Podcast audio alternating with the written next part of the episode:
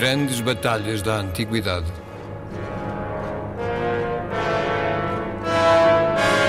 Um programa de Paulo Nazaré Santos.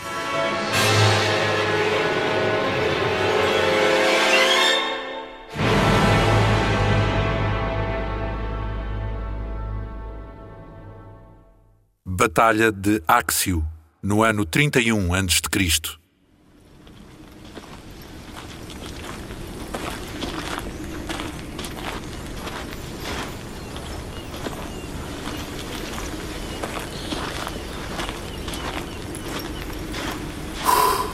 Já não estamos longe. Vá, mais um pouco e avistamos o acampamento de Marco António. Fica já aqui a uns dois ou três quilómetros para norte. Ah, sim, não tenham dúvida. Se não viéssemos disfarçados de soldados romanos, já tínhamos sido interceptados. As coisas não têm corrido nada bem para António nesta guerra com Otávio. Não se entende como tem podido estar tão inativo perante a intensa investida militar do seu rival. Sim, sim, claro. Marco António e Otávio faziam ambos parte do triunvirato que dominou Roma logo após o caos político que se seguiu à morte de Júlio César. Sim, no início eram três. Também fazia parte Lépido, mas foi afastado do poder pelos outros há já uns cinco anos. Tentou conquistar a Sicília, mas a campanha correu-lhe mal e as suas legiões desertaram para o lado de Otávio. Vamos atalhar caminho por aqui. Há uma passagem por entre aqueles arbustos que permite descer logo para a margem do Golfo de Ambrácia. Vamos procurar saber o que se está a passar no acampamento de inverno de Marco António, que está montado em Micalitzi, que fica nesta margem esquerda do Golfo.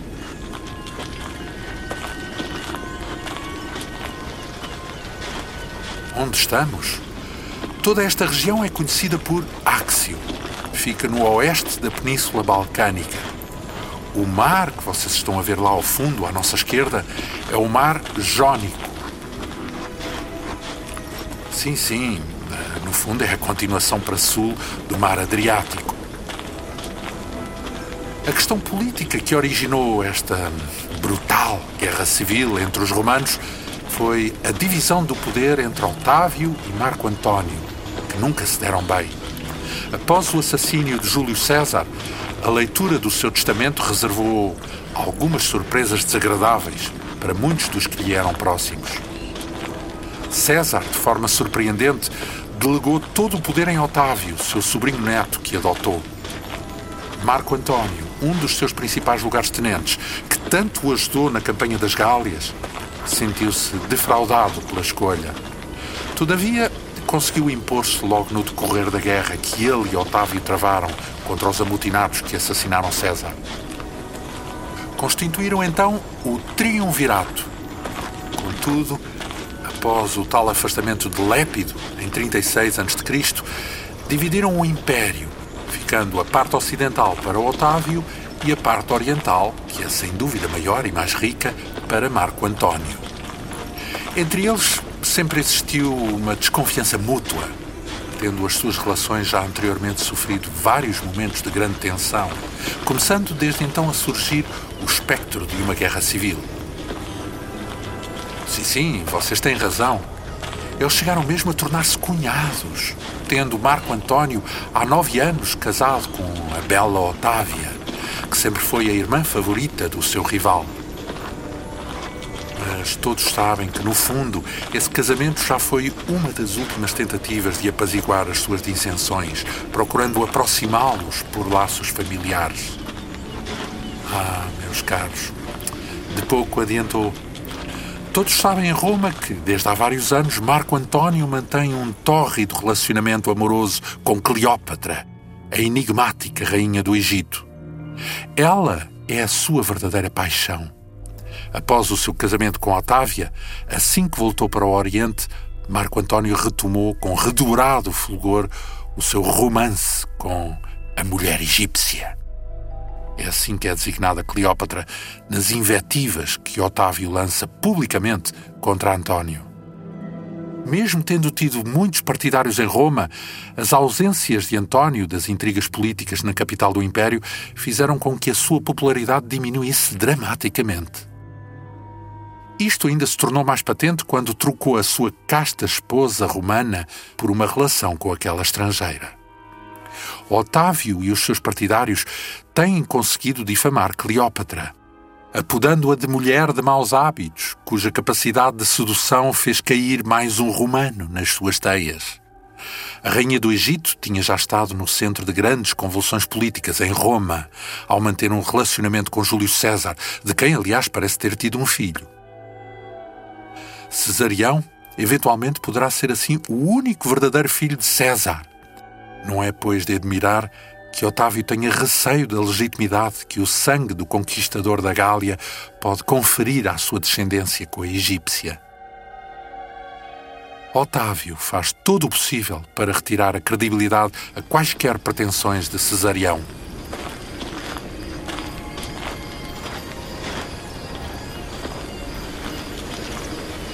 Vamos descer por aqui. Micalitzi, onde está o acampamento de Marco António, fica numa área muito insalubre. As suas tropas têm sofrido bastante com isso. Parece que tem havido febres e graves dissentrias que nestes últimos meses ocasionaram bastantes mortes. Temos que ter cuidado.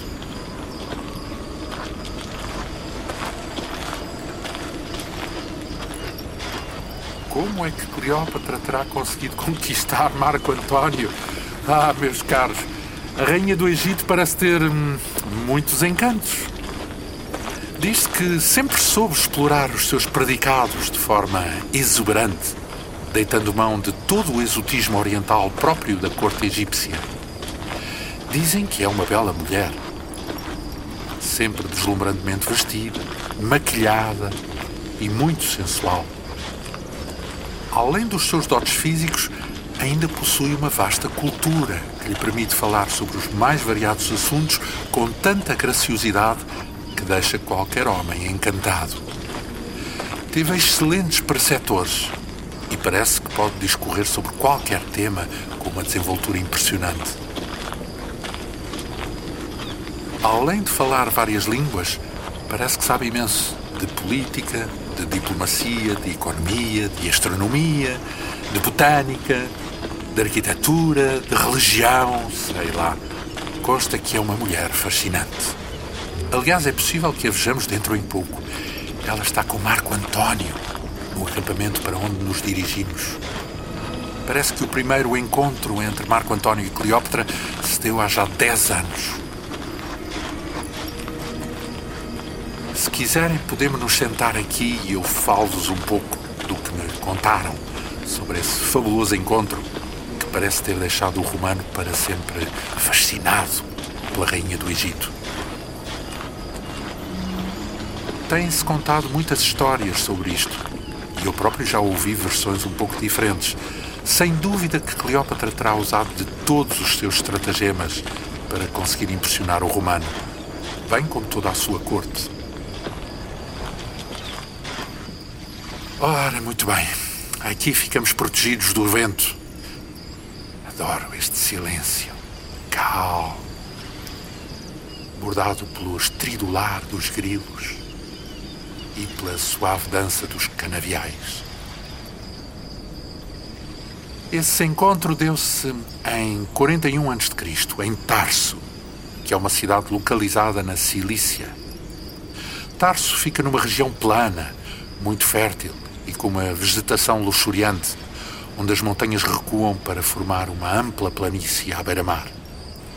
A cidade fica um pouco para o interior, talvez aí a uns 20 quilómetros da costa, debruçada sobre as frias águas do rio Sindo. Marco António, na sua qualidade de novo senhor do Oriente, há meses que tinha instado Cleópatra para que fosse ter com ele, a fim de poderem tratar de vários assuntos de Estado. Procurando marcar uma certa independência enquanto rainha do Egito, Cleópatra não obedeceu logo àquela solicitação, só se dispondo a fazê-lo algum tempo mais tarde. Quando se decidiu a encetar a viagem de quase 900 quilómetros de Alexandria até Tarso, provavelmente já levava na bagagem o propósito de impressionar António e marcar a sua posição como grande soberana, com direitos especiais. O Egito há muito que é essencial para Roma, devido ao fornecimento regular de enormes carregamentos de trigo e por isso sempre obteve um estatuto especial na política romana. Cleópatra decidiu levar a bordo da sua galera real todos os mais requintados luxos do Egito, para não só impressionar Marco António, como também todos os monarcas do Oriente lá reunidos. Rainha pretendia desde logo demarcar-se de todos os outros altos dignitários que estavam na corte de António. Para tal, não pretendia ficar hospedada em quaisquer aposentos dentro da cidade. Ficaria então na sua galera e era até aí que António teria de vir se quisesse falar-lhe. Elegeu para a galera real um navio gigantesco que durante meses foi completamente reformado para que não fosse possível haver outro igual em todo o mundo. A popa era engalanada com grandes folhas de ouro que rebrilhavam ao sol e as velas eram de um brilhante tecido púrpura. Por todo o navio tinham sido colocadas lamparinas de vidros coloridos que estavam suspensas nos cordames, de modo a formar belos desenhos geométricos. Reluziam de tal modo durante a noite que o faziam parecer um navio próprio para transportar os deuses. Logo abaixo do convés havia um enorme salão de banquetes com doze requintados divãs triplos Nele havia ainda espaço para vários músicos, dançarinas e até para atuações de acrobatas. Era decorado com luxuosos armários de cedro, encrustados com madrepérola, e onde se guardavam baixelas e pratos de ouro suficientes para servir todos os convidados várias vezes.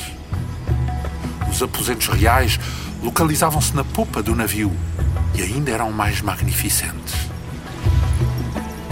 quarto real existia uma grande cama cujo espaldar era formado por colunas jónicas profusamente trabalhadas, encrustadas com finos arabescos de lápis lazuli da Bactriana e ornamentadas a ouro.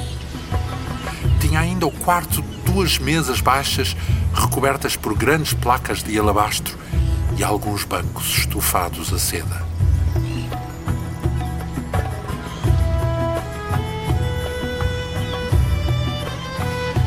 chão estava coberto com um rico tapete Baharestan, com tons vivos, onde estavam representados o Sol e a Lua.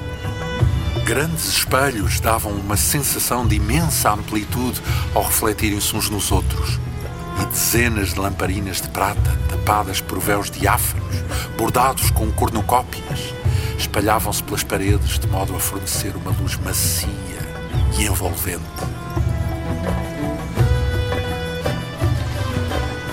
Cleópatra mandou esperar pelo alvorecer. E então entrou suavemente em Tarso, mandando içar as velas púrpuras que tinham sido previamente mergulhadas em essência de óleo de cipreste, para espalharem um aroma perfumado pelas margens do rio. Mandou buscar também os sumptuosos remos com as pás recobertas a prata que foram trazidos do porão e colocados no lugar dos de pinho os músicos, com flautas, tambores e harpas, estavam encarregados de dar o ritmo das remadas e inúmeras mulheres, vestidas como ninfas aquáticas, fingiam estar a cuidar dos cabos e do timão. Outras, vestidas com coloridos robes de seda, seguravam incensários fumegantes, dos quais saíam diáfanas nuvens. Estas espalhavam o perfume do olíbano e da mirra, que flutuava gentilmente até às margens, onde já se acumulava uma multidão embasbacada com o esplendor daquela aparição. Nunca se tinha visto nada assim.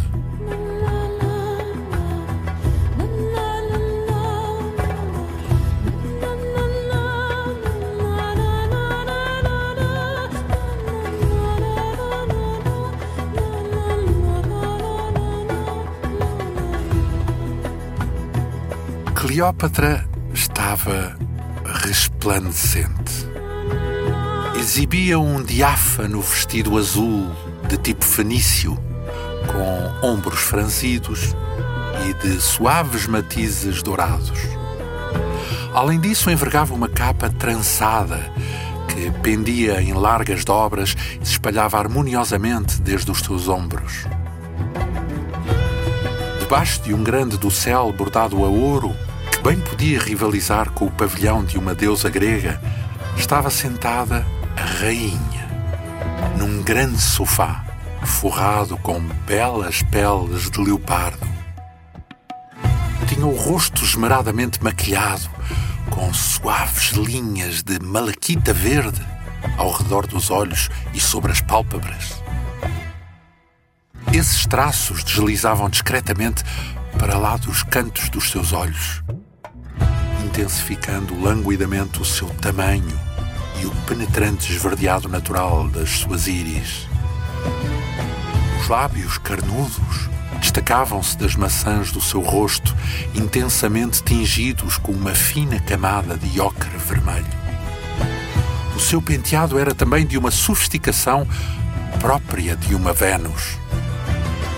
Elevava-se sobre a cabeça, apresentando enfeites de ouro que pendiam simetricamente por entre as suas madeixas de um belo castanho brilhante, devido ao óleo de zimbro e tâmaras com que era tratado.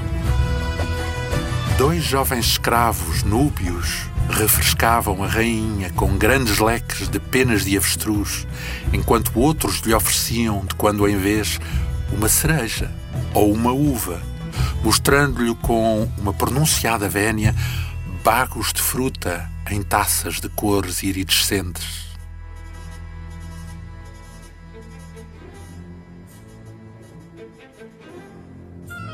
Quando Marco António entrou no barco egípcio, com a sua comitiva de oficiais romanos e alguns notáveis de Tarso, ficou tão espantado com o que via que mal conseguia agradecer as atenções com que o rodeavam.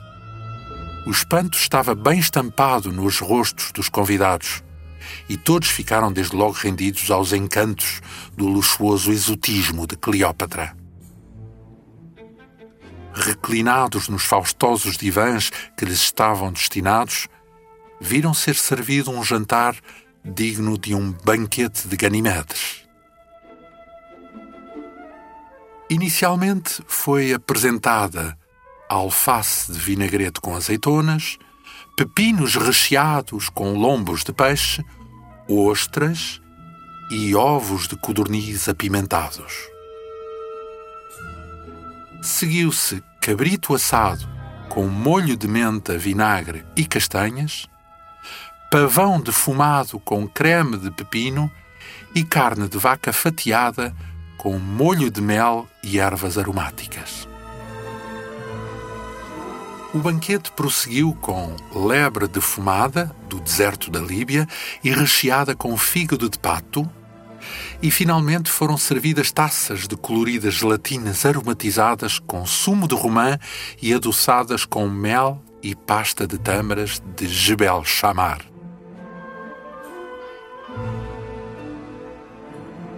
Ninguém sabe ao certo como terminou aquele lauto jantar. Certamente depois de muita conversa, risos, vinho e momentos em que se devem ter sucedido as eróticas danças de belas bailarinas e os espantosos números dos acrobatas. O que sabemos é que Marco António ficou para sempre ligado aos destinos da egípcia e disposto a enfrentar todas as adversas consequências que tal relacionamento causou na sua imagem política em Roma.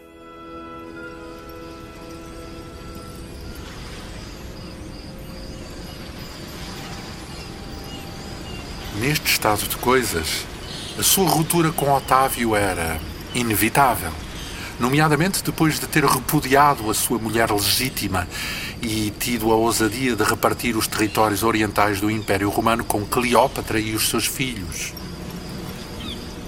Sim, sim. Vocês não se esqueçam que Marco António e Cleópatra já têm três filhos. Logo no ano de 40 anos de Cristo, nasceram os gêmeos Alexandre Hélio e Cleópatra Selene, tendo em 36 a.C. nascido ainda Ptolomeu Filadelfo. Com enorme desfaçatez, António, em 34 a.C., decidiu atribuir quer aos seus filhos, quer à própria Cleópatra, vários territórios do Império, como se estes fossem exclusivamente propriedade sua. Ofereceu ao seu filho Alexandre Hélio os reinos da Arménia e da Pártia, sendo que este último ainda está por conquistar. A Cirenaica e a Líbia tornaram-se também os reinos de Cleópatra Selene, enquanto que o filho mais novo recebeu as coroas da Síria e a Cilícia. Teve ainda a coragem de outorgar os títulos de Rainha dos Reis e de Monarca do Egito e de Chipre a Cleópatra fazendo corregente a Cesarião, o filho que esta teve com Júlio César. Vocês poderão imaginar o efeito devastador que estas doações tiveram sobre a popularidade de António junto do Senado e dos cidadãos romanos? António parece estar sob a influência de um grande feitiço que o levou a trair a sua pátria e a ter um comportamento que todos dizem não ser digno de um romano. Mas vamos agora descer e tentar entrar no seu acampamento para ver se percebemos melhor o que se está a passar. Venham por aqui.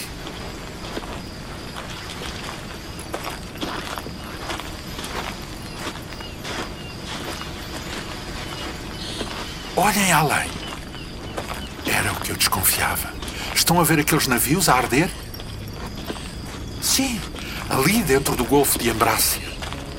Marco António está a mandar incendiá-los porque já não dispõe de tripulações suficientes para tentar romper o cerco naval que a gripa lhe impôs há semanas. Quem é a gripa? Ah, meus caros, a gripa é o grande almirante de Otávio que nesta guerra se tem revelado um verdadeiro gênio militar. Conseguiu já derrotar vários comandantes de António em sucessivos combates por toda a orla da costa ocidental da Grécia. Venham, vamos procurar entrar no acampamento. Mantenham a vossa pose marcial e assim disfarçados de soldados romanos, ninguém desconfiará de nós.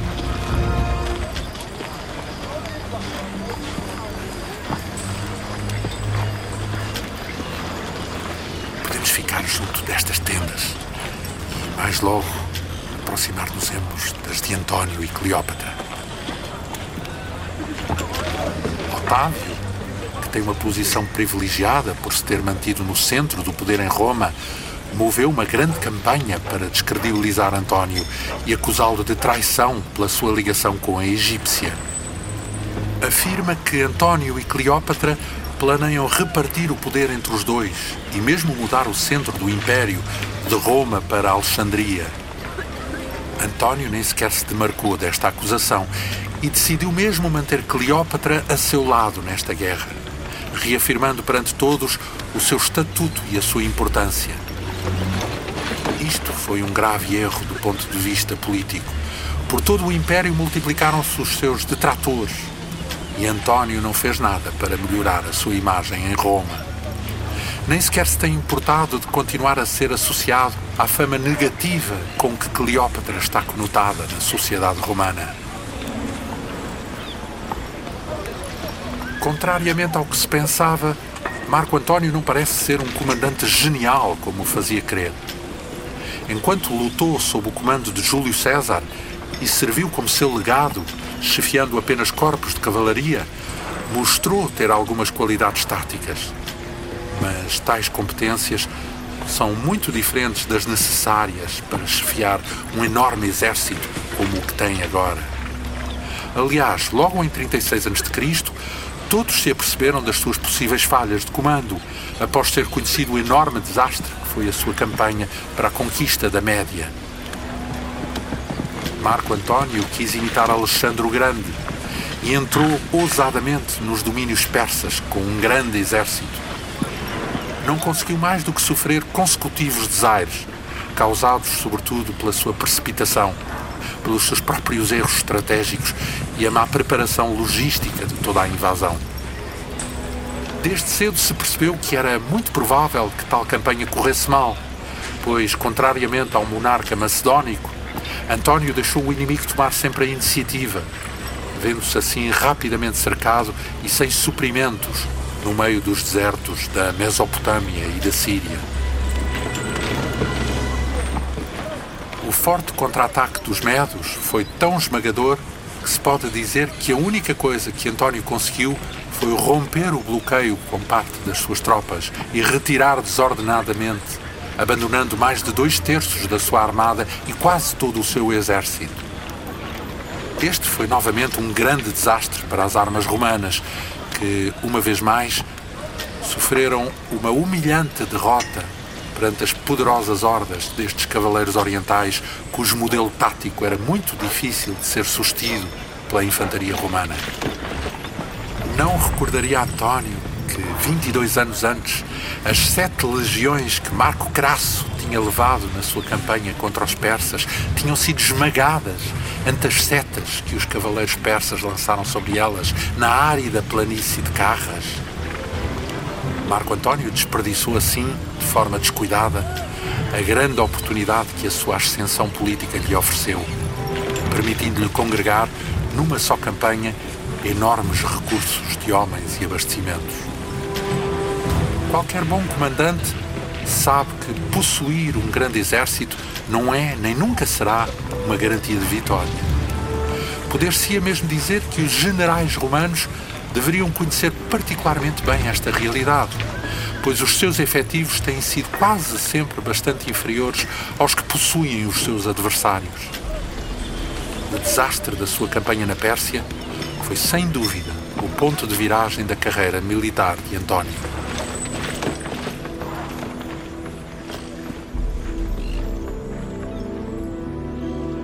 Ficou desde então praticamente sem capacidade de ação e a sua passividade nesta guerra com Otávio bem o tem demonstrado. Não há nenhum facto na sua carreira militar que nos fizesse esperar agora uma atuação mais competente e decidida. António parece um homem de espírito enfraquecido, que se move perigosamente entre a indecisão e a precipitação. Talvez Cleópatra se tenha apercebido desta dificuldade e tenha sido esta uma das razões pelas quais ela quis ficar ao seu lado, com o intuito de que a sua presença pudesse fortalecer a sua determinação. Mas o mais problemático é que a própria Cleópatra não tem condições de o poder ajudar neste seu ponto fraco. Ela não é uma excepcional comandante de tropas e nem sequer uma boa estratega militar.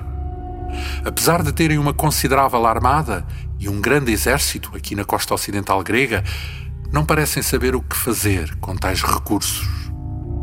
Apesar de Otávio não ser igualmente um bom general, teve a sageza de entregar o comando total das suas forças ao seu amigo Agripa, que rapidamente tomou a iniciativa. Este tem investido com determinação contra o exército de Marco António, que ao longo dos últimos meses apenas tem perdido força e confiança.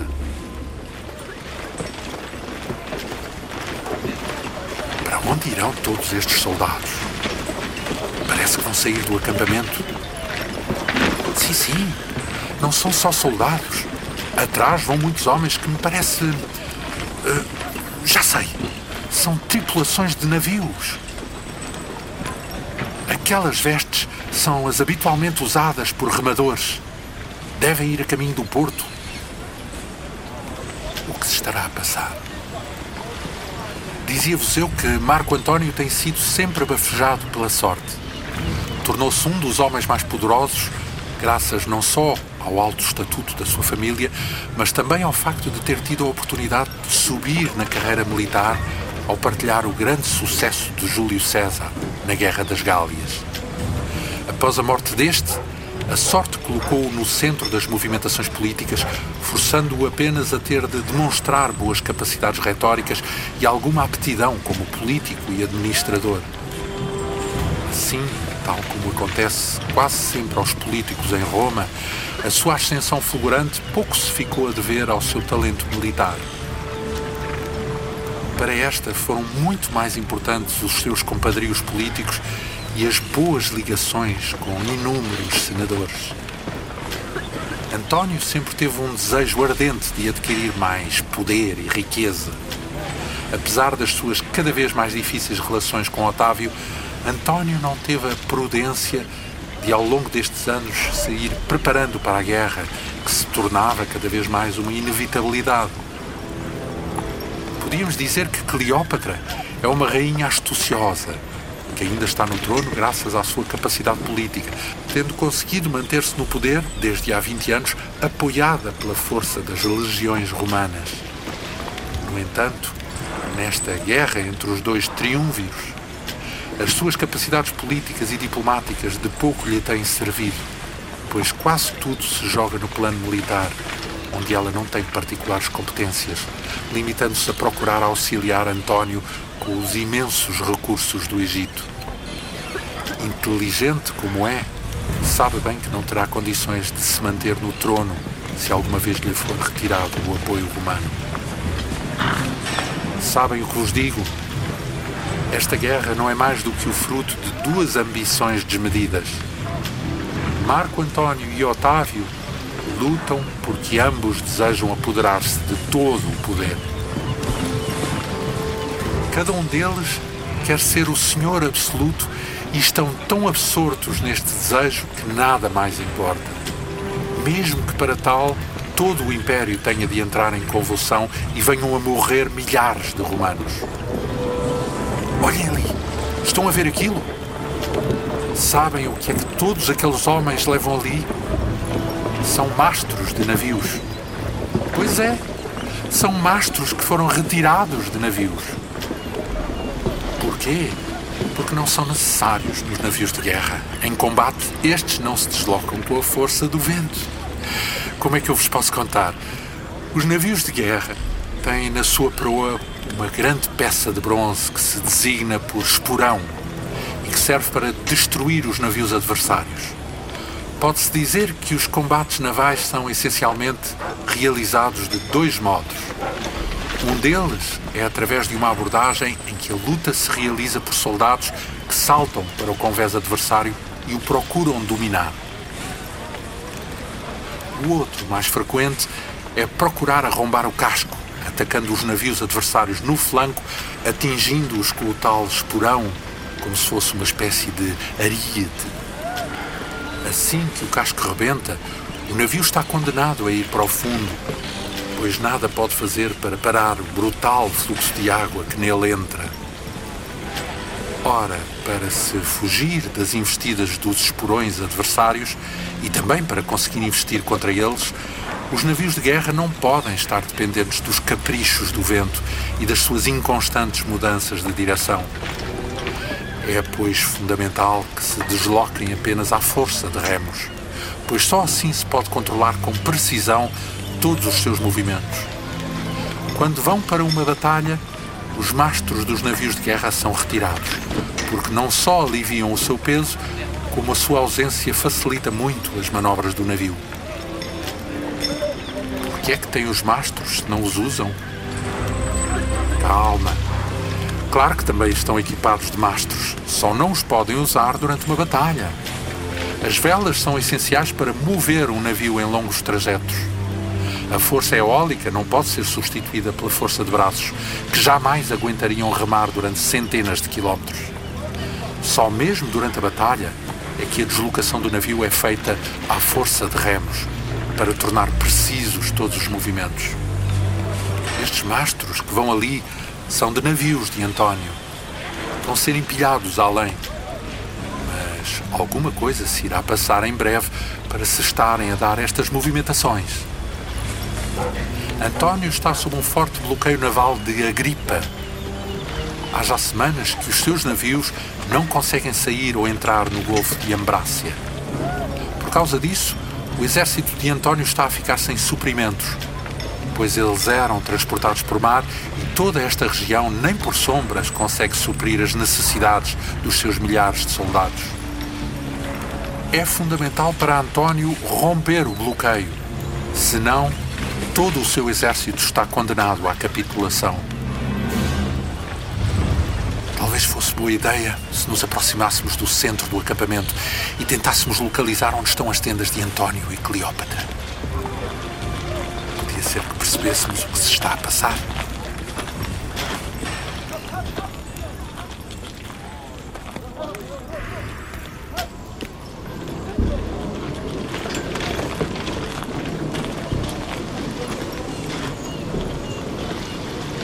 Vejam, são quase de certeza estas as tendas de Marco António e Cleópatra, mas é praticamente impossível conseguirmos nos aproximar. Estão fortemente guardadas. Vamos por este lado. Venham.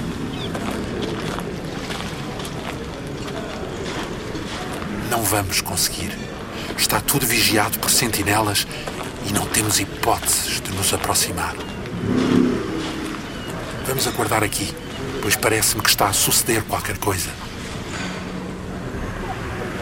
Enquanto esperamos, vou contar-vos o que tem acontecido nesta guerra.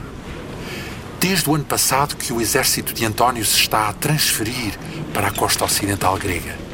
Parece que António terá tomado a decisão de estacionar aqui as suas tropas, por considerar que há poucos portos para poder desembarcar o seu exército na costa oriental da Península Itálica. Para isso também necessitava de dominar os grandes portos de Brindisi e Tarento, que, como todos sabem, são muito difíceis de conquistar. Plano estratégico de António é mais uma vez de uma extrema passividade. Sem saber o que fazer, decidiu simplesmente que iria instalar-se na Grécia e esperar arrasar os navios de Otávio quando estes procurassem atacá-lo, atravessando o Adriático. A costa ocidental da Grécia era até mesmo muito apelativa para os seus intentos. Nela se encontram abundantes portos naturais e muitas ilhas que podem funcionar como boas bases militares. No entanto, a grande dimensão das suas forças levou a que António se defrontasse desde logo com o problema de conseguir suprimentos para alimentar uma tão colossal quantidade de homens e animais, especialmente durante o inverno.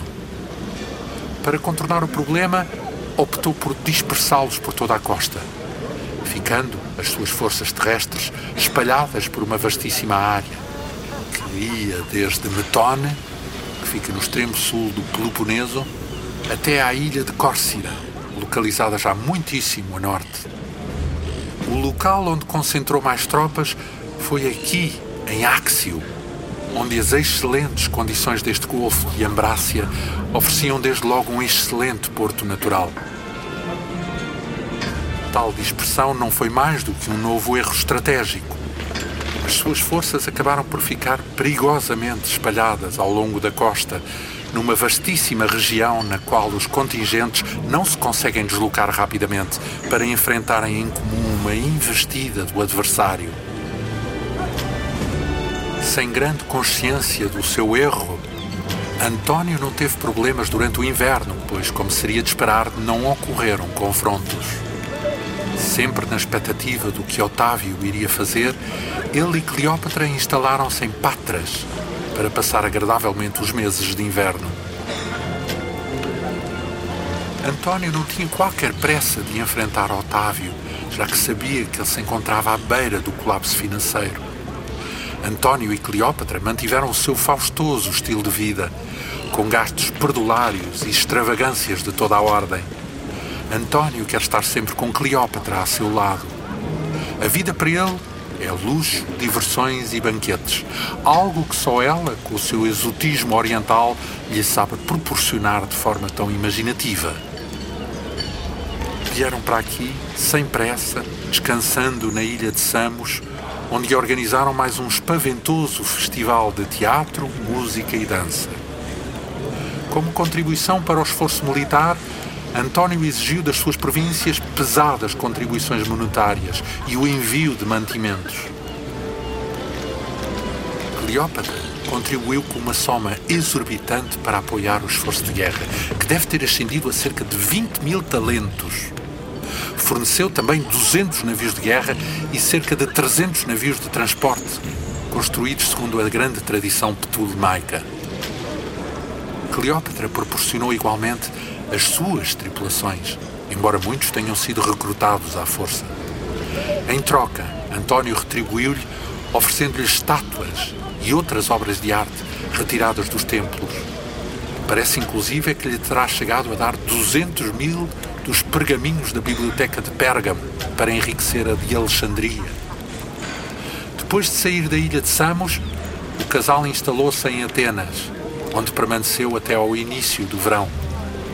Tendo aí então António decidido divorciar-se oficialmente de Otávia.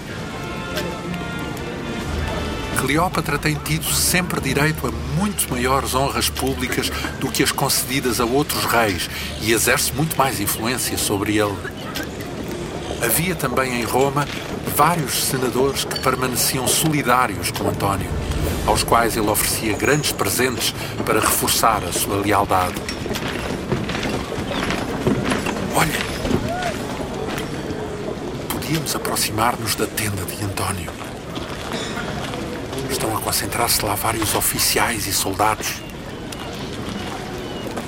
Passemos por detrás destes cavalos e vamos encostar-nos ali à vedação.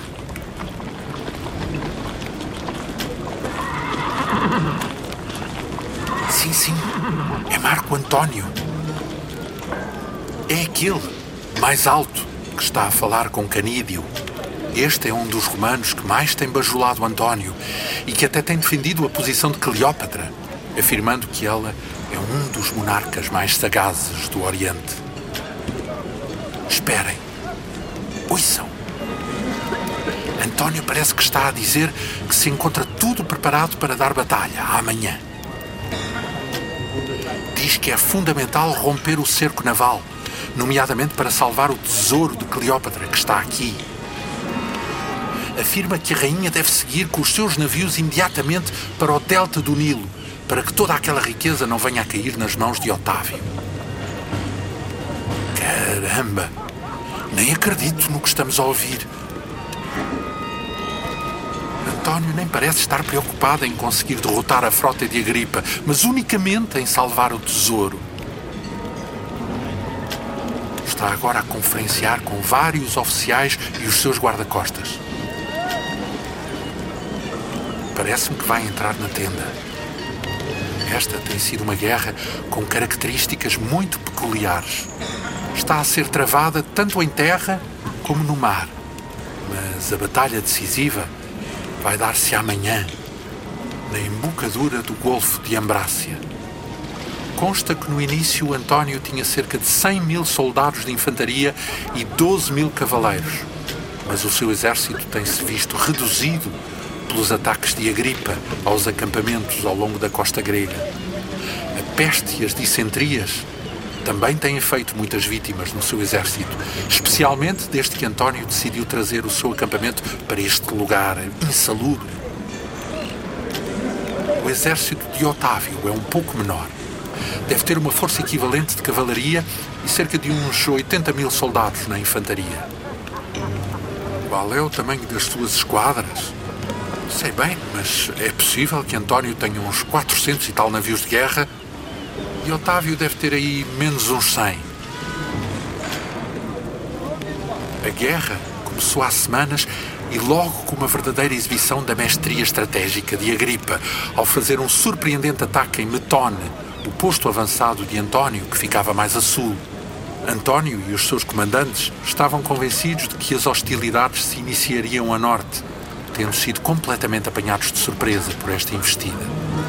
Este ataque de Agripa não era aquilo que seria a escolha mais lógica no quadro de um pensamento militar mais convencional, já que para chegar a Metone, Agripa teve de navegar bastante mais do que teria de fazer se tivesse optado pela rota do norte.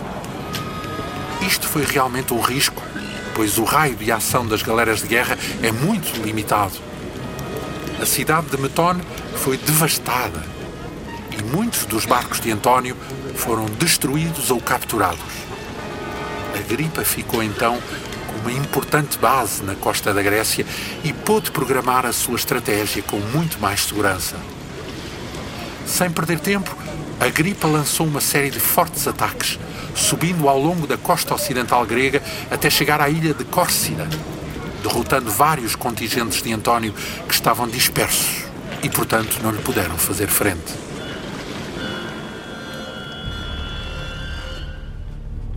Para maior estupefação de António e do seu conselho de guerra, o próprio Otávio atravessou então o Adriático pelo norte e desembarcou grande parte do seu exército em Panormo que se localiza apenas um pouco acima de Córcira. Esta ilha já se encontrava abandonada pela guarnição de António, após ter sofrido as investidas da frota de Agripa. Contrariamente a todas as expectativas de António, a sua grande frota não conseguiu sequer interceptar e muito menos destruir qualquer dos navios do adversário. Otávio investiu então para sul, ao longo da costa, continuando a destruir as dispersas guarnições de António através de uma boa combinação de investidas navais secundadas por ataques terrestres. A resposta de António foi lenta, procurando demonstrar assim um clima de grande tranquilidade perante o que se passava, mostrando-se incapaz de organizar um forte contingente que se pudesse opor aos avanços de Otávio a norte e aos de Agripa pelo sul. Otávio conseguiu descer até aqui perto e instalou-se já dentro desta região de Áxio, ocupando a colina de Micalitzi, localizada a norte da embocadura deste golfo de Ambrácia. Quando António veio de Patras, construiu este acampamento onde nos encontramos e que fica no lado sul do golfo. António construiu também um segundo acampamento, mais pequeno, no lado norte do golfo, numa atitude de desafio. Este localizava-se bastante perto da posição de Otávio. E várias vezes António dispôs as suas tropas a incitá-lo para uma grande batalha. Mas esta nunca chegou a acontecer. A posição de Otávio, no alto da colina, reforçada por fortificações que a ligam à costa e permitem dar proteção à sua frota, é demasiado forte para que António arrisque um assalto. Esta situação difícil em que António se encontra tem enfraquecido muito o seu exército e quebrado a sua moral. Nos últimos dias, tem também levado a que se verifiquem constantes deserções que acabam por se passar para o lado de Otávio. Mas toda a situação se agravou quando a gripa conquistou a ilha de Leucas, que fica a sul da embocadura do Golfo de Ambrácia. Esta conquista não só forneceu um local de ancoragem bem melhor a Otávio, cujos navios não tinham um porto seguro para enfrentar adversidades meteorológicas, bem como permitiu cortar o vital abastecimento de cereais que vinham do Egito e que alimentava o exército de António. Imparável, a gripa conseguiu capturar Patras e depois a estratégica cidade de Corinto. A situação de António tornou-se desesperada, pois Otávio agora tem controle absoluto sobre toda a navegação em redor da costa ocidental da Grécia. A escassez de comida aqui no acampamento tem agravado cada vez mais as consequências das epidemias. António mandou os seus homens confiscar toda a comida que pudessem nas cidades da Grécia. Sem saber o que fazer, António pôs a hipótese de se afastar da costa e levar a guerra para o interior da Grécia. No entanto, tal opção tinha a agravante de forçar o abandono dos navios no Golfo, oferecendo-os a Otávio, a não ser que os conseguisse tirar de lá, rompendo o bloqueio. Foi então que começaram a correr constantes recontros entre os dois exércitos, sendo que as tropas de António têm saído quase sempre derrotadas. António viu-se forçado a abandonar o acampamento mais pequeno e agora já ninguém tem esperança que esta difícil situação se possa alterar. Tal como um bom número de senadores que antes apoiavam António, também muitos monarcas, clientes do Oriente, começaram então também a mudar de lado. Otávio passou até a poder contar com o apoio dos governantes da Paflagónia e da Galácia, que trouxeram mais de dois mil cavaleiros para engrossarem o seu exército. Como vocês ouviram há pouco, a opção de António é mesmo tentar romper o bloqueio naval e provavelmente deixar o seu legado canídeo conduzir o exército para algum lugar seguro. O que irá acontecer?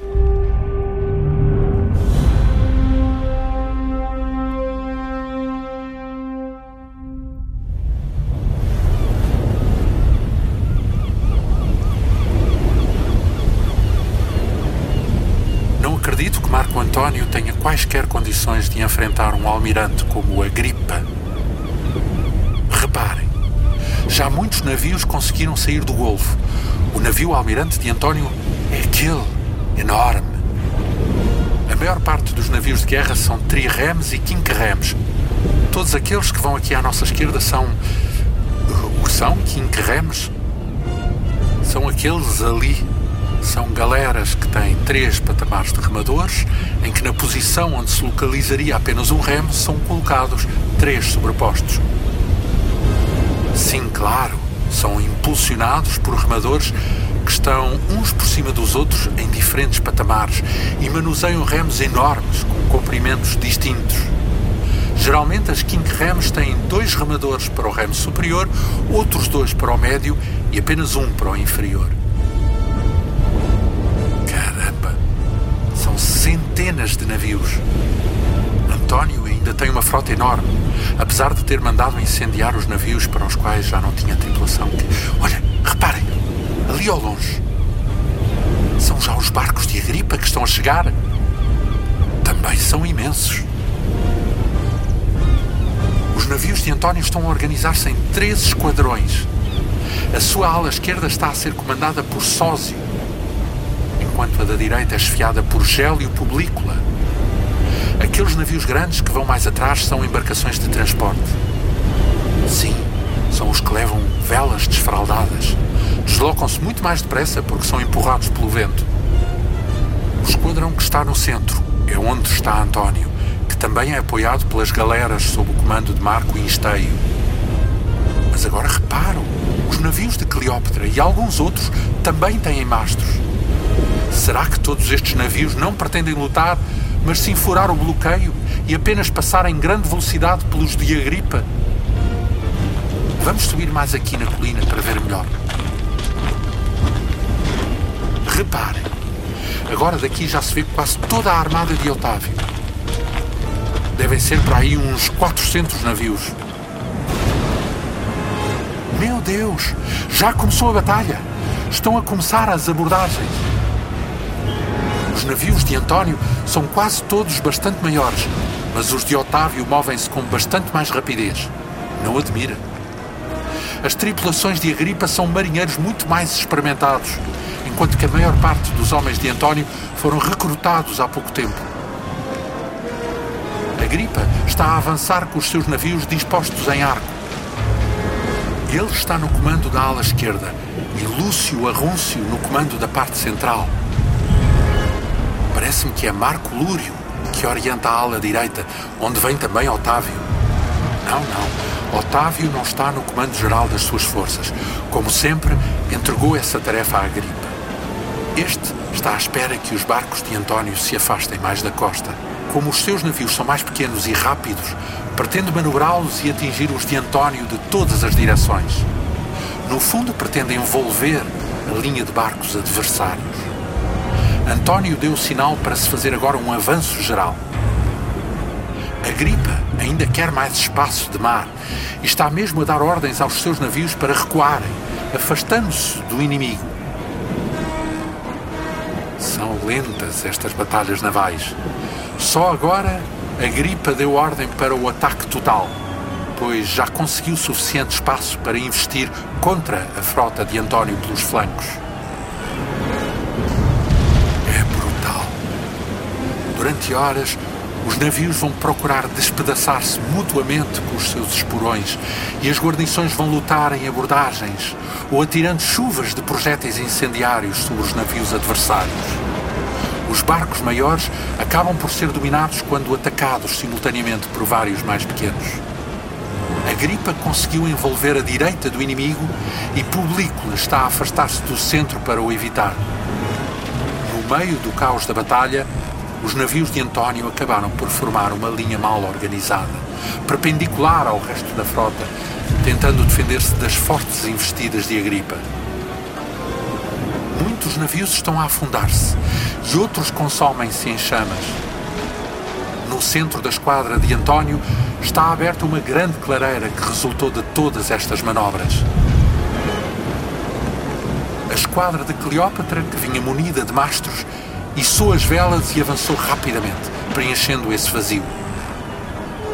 Então, subitamente, com as velas enfunadas, começaram a deslocar-se tão depressa que os navios de Agripa não tiveram qualquer hipótese de os interceptar. António viu a esquadra de Cleópatra partir e ficou tão perturbado que decidiu abandonar o seu grande navio almirante, passando num barco a remos para uma quinquerreme, também munida de velas. Esta içou-as rapidamente e seguiu no encalço de Cleópatra. O casal de amantes desapareceu em alto mar, rumando rapidamente em direção ao Egito e abandonando toda a sua esquadra.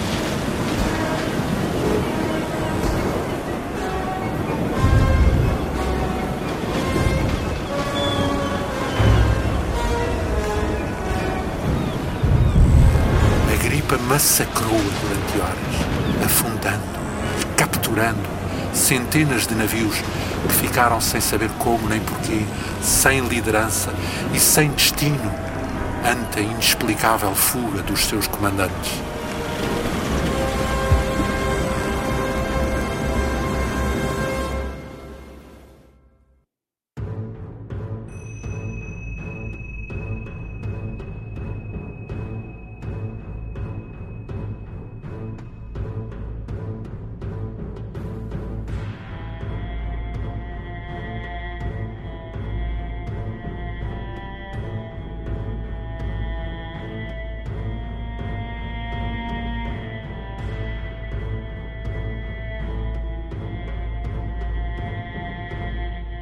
Um vento gelado insinua-se agora por entre as colunas dos templos do Egito,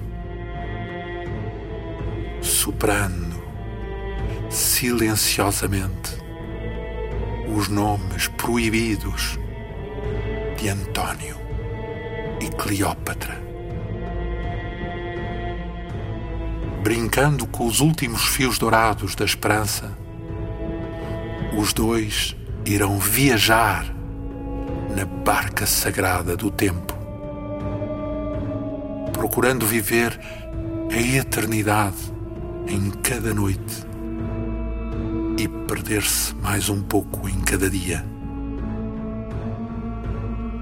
Dizia a profecia escrita nas águas do Nilo que estava próximo aquele entardecer em que viria um mero homem com o seu cetro e sandálias bordadas a ferro para abrir os sarcófagos frios da sua memória.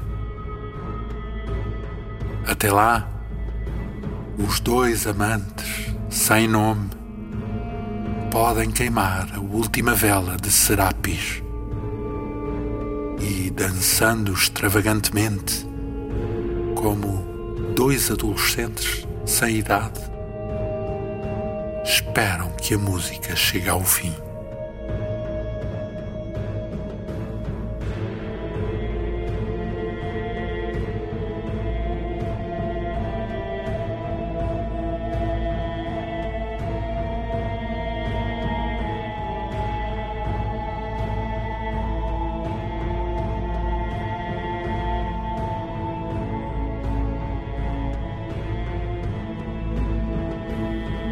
Grandes Batalhas da Antiguidade.